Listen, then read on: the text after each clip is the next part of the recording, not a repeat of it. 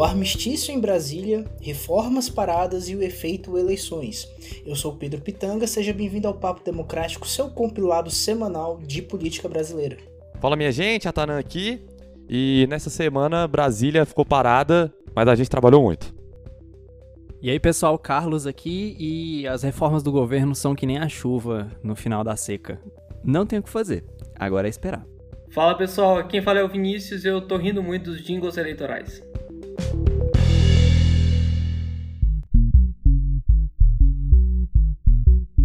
Então, de destaques dos poderes dessa semana, né, a gente falando um pouco mais aí do cotidiano que aconteceu em Brasília, a gente pode destacar a retomada de algumas alianças aí que eram quase inimagináveis no começo do governo Bolsonaro. Então aqui eu estou fazendo referência da relação do presidente com o Supremo Tribunal Federal e também o jantar né, romântico entre Rodrigo Maia e o ministro da Economia Paulo Guedes.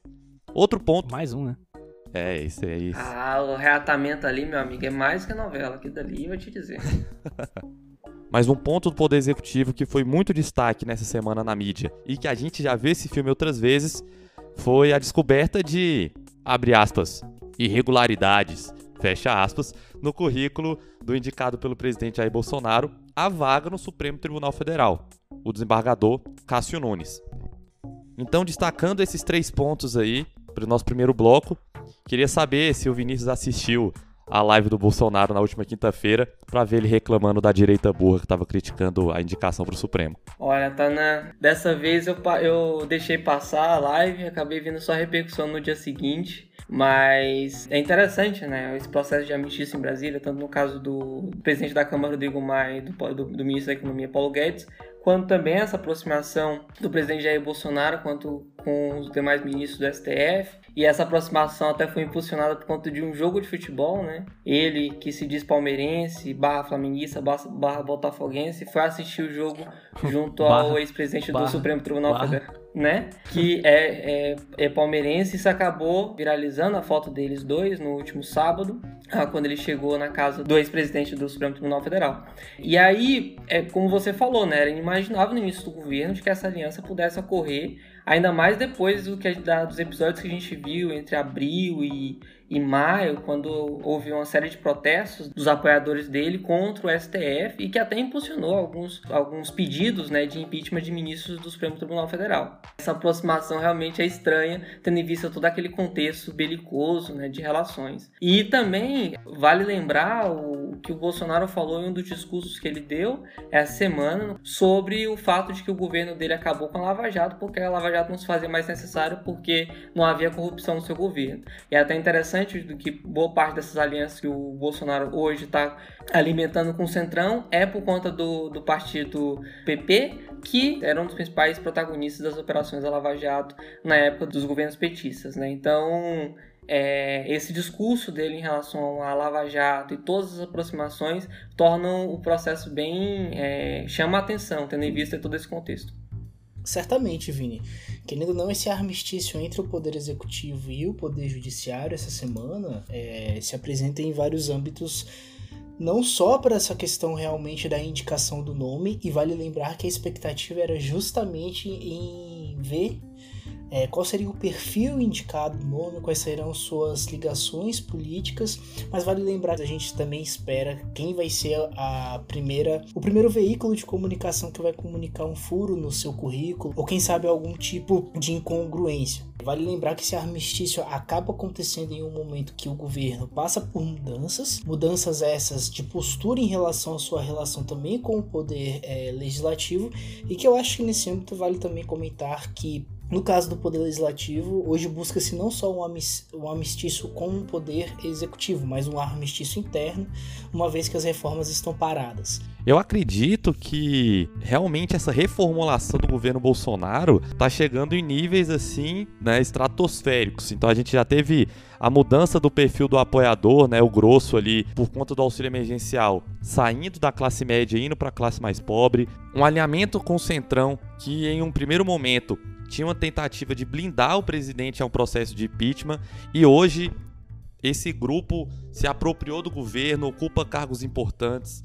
É protagonista em pautas fundamentais, né, na agenda do Bolsonaro e um presidente que vai para a live é, dos seus apoiadores, fala que indicou o nome, que não era o melhor, que todo mundo tinha o seu nome perfeito, mas ele tinha que estar tá preocupado com construção né, de, de redes e de consenso e composição é, de apoio. Então, assim, comparado com um ano atrás, é outro governo. E só fazer um comentário adicional, é, é interessante que algumas pessoas, é, aliados do governo, em especial pessoas que faz, fazem análise política na, na televisão, digo na Jovem Pan, assim, enfim, falavam muito que o governo é, começaria essa aliança, logo no início das alianças com, da aliança com o Centrão, e que essa aliança não faria com que no, no primeiro escalão houvessem pessoas uh, desse grupo político, né? E não é o que a gente vê atualmente. Então a gente já tem um ministro que tem essa aproximação, que é o caso do, do, do Fábio Faria, que inclusive fez com que o Ministério da Comunicação ressurgisse, né? E também é, cada vez mais as agendas, as agendas dos, dos, demais ministérios estão povoadas de conversas com deputados, com senadores da sala do Centrão. Né? Então faz análise né, é, é bem preciso nesse sentido. Assim, cada vez mais o, o, o Centrão tem ocupado espaço no governo tornado essencial para aquilo que o presidente Bolsonaro tem como agenda política, econômica e tudo mais. É, o ponto essencial aqui é perceber que mesmo um ator que se vendia como antissistêmico, né, como fora do establishment, tem que interagir com ele a, ah, quando tá dentro né? Isso inclusive traz um outro debate que é de como a, essas autoridades não podem se dar o, o, luxo de não negociarem entre si, não conversarem, né? A gente vê isso também nessa nova reaproximação do Paulo Guedes e do Maia, que entre indas e vindas, se a gente voltar aí dois meses mais ou menos atrás, a gente vê o Guedes e o, o Maia se reaproximando naquela época para defender o, o, o, teto de gastos. E agora, de novo, lembrando que nesse meio do caminho eles tinham se afastado, eles tinham parado de interagir quando o, o Guedes começou a defender uma reforma tributária que tivesse uma nova CPMF, né, um novo imposto, que o presidente da Câmara é, se diz totalmente contra.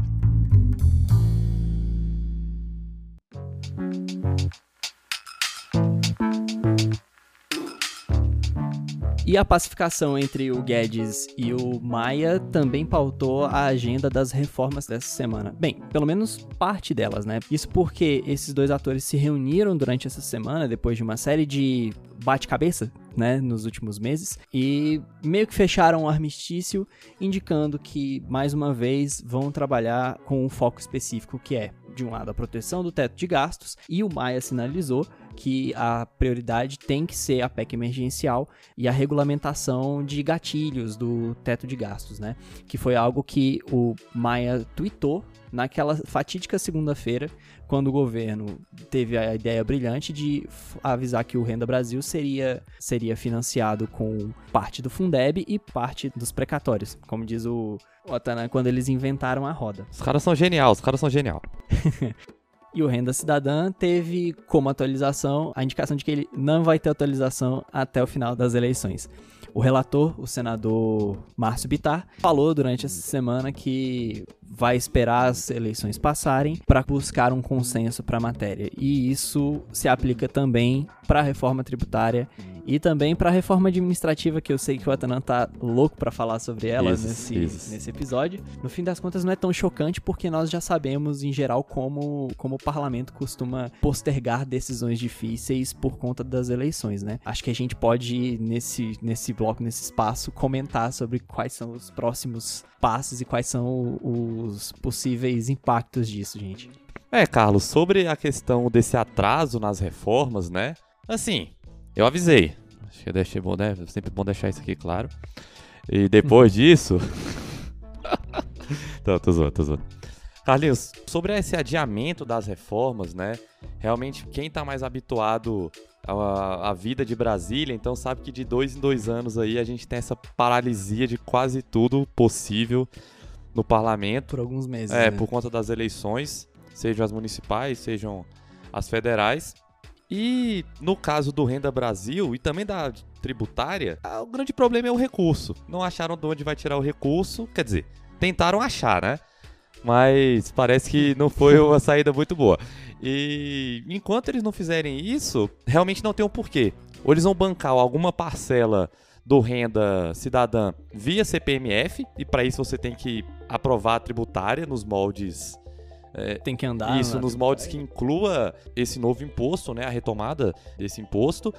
E mesmo assim gerenciar os interesses dos setores que a gente acompanha aí toda semana. Então, tem muita gente interessada na desoneração, muita gente interessada no renda cidadã, mas ao mesmo tempo, tanto que foi o motivo do Maio e do Guedes aí sentarem para jantar, é a questão da defesa do teto de gastos. Então, é esperar, é esperar. Eu acho que realmente em termos políticos não tinha muito do que fazer a não ser conseguir mais prazo, né? Conseguir mais prazo para tentar entregar alguma coisa. Mas ó, um ponto aqui que é sempre válido também, sempre surge então a dúvida, né, de por que que esses atores passaram tanto tempo dizendo que isso ia ser aprovado até final do ano e etc. E assim, faz parte também do jogo de fala, né? Faz parte da, do discurso, porque percebam, a partir do momento que o Maia não dá destaque para a reforma tributária agora em 2020 e que o foco muda para outros temas, há um esvaziamento desse debate, né? Então, isso que a gente brincava de que o governo passou duas semanas semanas, aliás, passou meses dizendo que entregaria a reforma em duas semanas, né? Sempre foi meio que uma tentativa de não esvaziar o debate, tentando ganhar tempo. Não que isso tenha tido bons frutos, porque né, a gente está chegando no final do ano sem a aprovação disso. Sobre a reforma tributária, acho que tem um último acontecimento que, que vale destacar para essa semana, que a comissão mista foi renovada, então ela vai prorrogada até o dia 10 de dezembro de 2020. Então a indicação que a gente tem agora é que o texto pode ser desenvolvido agora dentro da comissão até provavelmente dezembro mas qualquer tipo de, de tramitação realmente dentro das casas ficaria para 2021. Então, aproveitando o gancho deixado pelo Carlos, é importante a gente lembrar que as discussões, na verdade, demonstraram uma certa evolução, mas a priori sempre deixava algum tipo de interrogação no fundo. E, no entanto, a gente sabe que hoje o governo demonstra algum tipo de organização política, em especial com o poder legislativo, para ver se isso tem algum tipo de andamento. Obviamente, as eleições municipais vão dar é, uma esfriada nas discussões ou até mesmo no andamento, como o Carlos já apontou muito bem. Só que a gente vale lembrar que isso ao mesmo tempo é um ganho para o governo para tentar se organizar direito. A aproximação de Mai Guedes simboliza uma tentativa de poder trazer em pauta as reformas.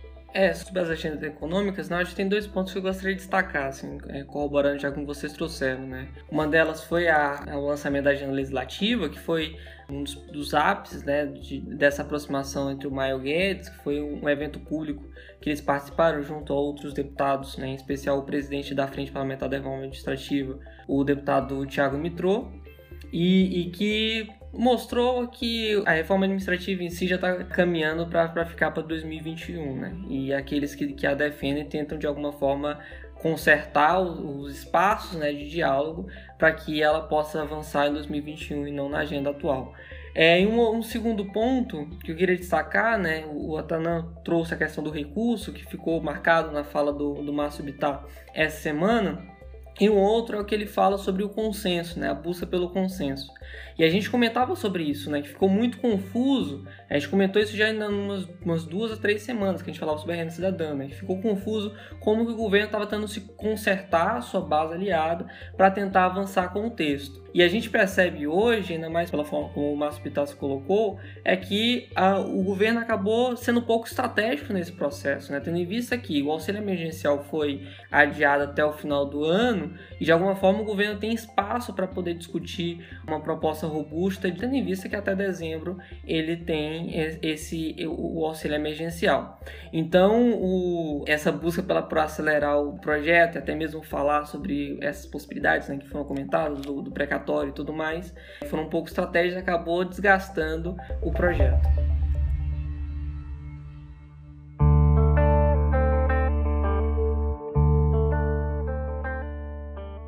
Prometo a cada um de vocês, meus ouvintes, essa semana eu não irei falar de impeachment. E é assim que eu começo a minha fala, porque vamos discutir de algo que comentamos rapidinho na semana do governo, que é o efeito eleições na política brasileira. Desde a semana passada começaram as propagandas eleitorais que são autorizadas pelo TSE e de acordo com o calendário, até mesmo próximo até o dia 15 de novembro, teremos aí bastante meme, bastante jingle e aí aproveita até mesmo para comentar com a gente nas redes sociais do que, que você tá achando. Manda pra gente os memes, né? Exatamente. Em especial jingles. E o que é o efeito eleições que a gente havia comentado um pouco mais cedo? Como a gente sabe, o período de eleições envolve até mesmo pessoas já eleitas que tentam uma nova vaga, sejam nas prefeituras ou até mesmo nas câmaras de vereadores Brasil afora. E aí a gente precisa lembrar que isso acaba impactando a dinâmica e as atividades das assembleias e câmaras municipais do Brasil.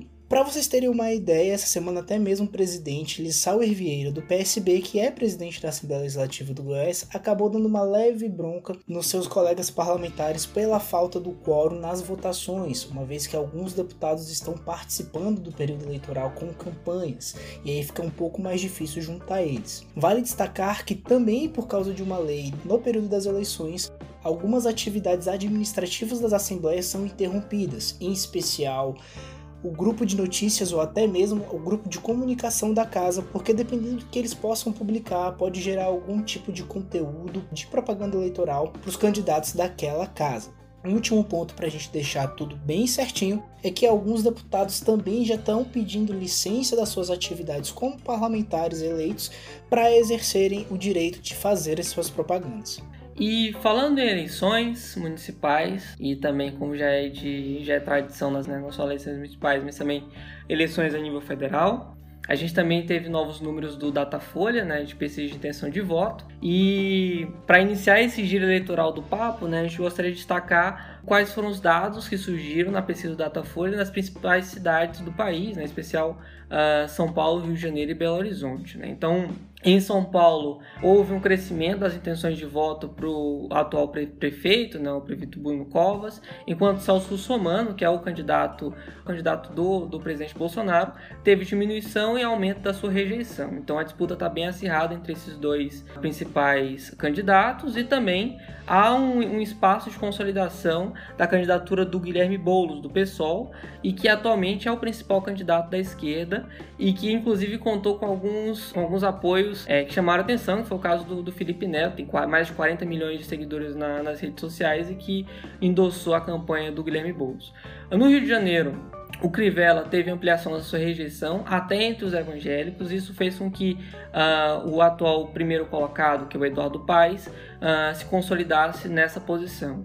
Também vale ressaltar né, o caso do deputado estadual Mata Rocha, que de alguma forma já tem se destacado como terceira colocada e já, já passou inclusive a Benedita da Silva, que é uma pessoa, uma política histórica lá do, do, Rio de Janeiro e que é do PT. No caso de Belo Horizonte, o atual prefeito Alexandre Calil está com muitas chances de se reeleger, tendo em vista que né, nessa segunda pesquisa ele está com 56% de intenções de voto e também apresenta baixa rejeição. Então esse é, é um, é um panorama bem resumido do que está acontecendo nessas três principais cidades. E a gente gostaria muito de ouvir vocês nas redes sociais sobre como vocês estão experimentando esse processo eleitoral nas, nas suas cidades. Certamente, Vini, esse giro vale muito a pena a gente perceber, em especial no Rio de Janeiro, porque o contexto político carioca em termos de município é um pouco conturbado, em especial por causa da situação do prefeito Crivella. Como a gente sabe, o Crivella hoje, dia, pela lei da ficha limpa, está inelegível, só que ele pode recorrer à decisão e até o dia 15 de novembro, que é o primeiro turno, a fotinha dele pode até aparecer ali na urna para quem quiser votar nele a gente precisa lembrar que Crivella tem passado por uns maus bocados em termos de imagem política, uma vez que ele teve duas provas de fogo e ainda assim não conseguiu se queimar. O que eu quero dizer na verdade é que teve, tivemos dois processos de abertura de impeachment contra o, o prefeito e ele conseguiu muito bem se esquivar, contando com votos no parlamento, na Câmara, isso é, na Câmara Municipal do Rio de Janeiro, e que a gente não teve essa, esse processo de abertura uma vez que os votos foram é, contra essa abertura e foram arquivados. Vale lembrar que ainda temos uma CPI que é a CPI da pandemia, e inclusive nessa semana, no plenário da Câmara Municipal do Rio de Janeiro, a gente teve uma apresentação de uma contestação na formação dos parlamentares que vão fazer parte dessa comissão. Essa contestação se dá justamente pela proporcionalidade, uma vez que a base do governo é, tem maior número de pessoas favoráveis ao prefeito, e aí assim, no caso, seria enviesado, porque boa parte politicamente iria acompanhar o prefeito durante a CPI, quem sabe isso seria uma terceira vitória depois das duas tentativas do processo de impeachment. Mas vale lembrar que, de maneira externa, Isso é, se da Câmara Municipal o prefeito tá legal, tá com a imagem boa, tá conseguindo fazer uma base bacana, fora não é nada positivo. Primeiro porque ele tem um forte concorrente que é o Eduardo Paes, que já foi prefeito do Rio de Janeiro e sabe muito bem como conquistar no processo eleitoral e quem sabe pode roubar essa vaga. Temos a Marta Rocha, como o Vini falou muito bem, para quem não sabe, a Marta Rocha ela é uma deputada estadual pelo PDT. Ela foi eleita como a delegada Marta Rocha, porque querendo ou não, ela tem essa pauta na segurança pública, mas ela também ganha destaque dentro da Alerj por pautas na área da saúde, uma vez que ela é presidente da comissão de saúde. Então é um nome para a gente ficar de olho, porque também tem sido ventilado muito bem, muito forte. Quem sabe pode até disputar um segundo turno.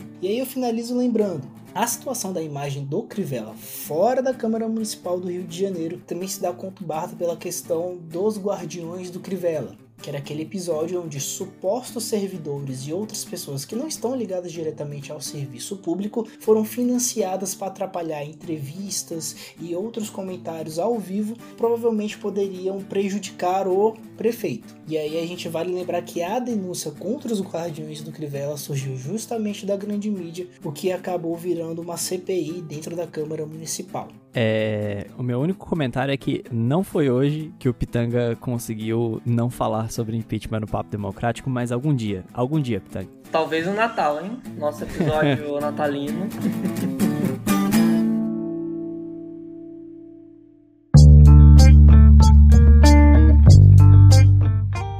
Pois é, meu caro ouvinte, chegamos no momento em que passamos álcool em gel na mão, estendemos a toalha de mesa e jogamos os bolsos búzios para a próxima semana. Pois bem, eu inicio dizendo que, mesmo com o período eleitoral, ainda vale ficar de olho nas assembleias legislativas em especial, no, em Santa Catarina, uma vez que tem um segundo processo de impeachment acontecendo e minha expectativa é que isso movimente bastante o ambiente político por lá. Vale lembrar que eu não sou tão fã da banda Europe, mas o The Final Countdown pro Witzel começou no último dia 5 de outubro e o Tribunal Misto tem 120 dias para julgar o caso em absolver ou destituir do cargo o governador do Rio de Janeiro. Para a próxima semana, acompanhar se os corações em Brasília vão continuar menos e todos se amando. E ver, caso isso mude, quais, quais serão os impactos disso para as agendas que estão em tramitação. É, para a próxima semana, acho válido a gente ver se a Câmara, assim como o Senado, vai fazer um recesso branco até o dia 19, né?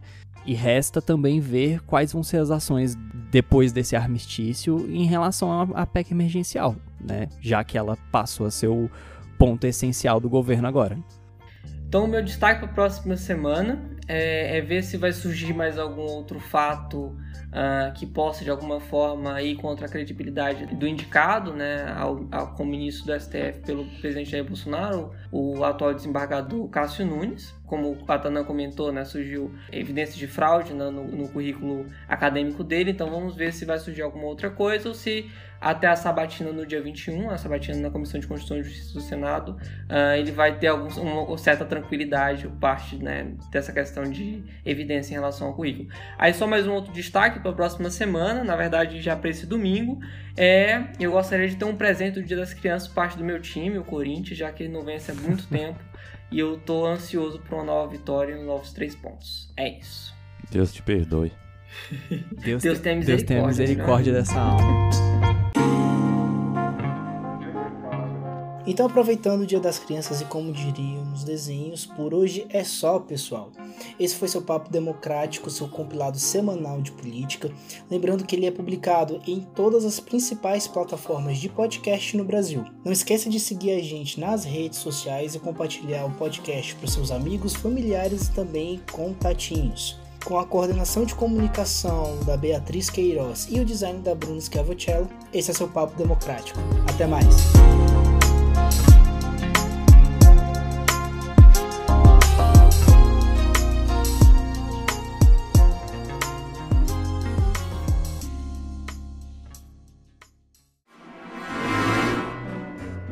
Moleque, vai andar com teu gato, moleque. Vai fazer alguma coisa da tua vida, pelo amor de Deus.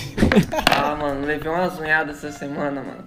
Isso que dá, aí só dá raçãozinha de burguês. Compra, compra lava-jato da, da Hot Wheels pro gato. É isso que dá. Caralho, Lava Jato da Hot Wheels. Pô, é, é um sonho, é, é um sonho. Enfim, vamos lá. Só tem doente.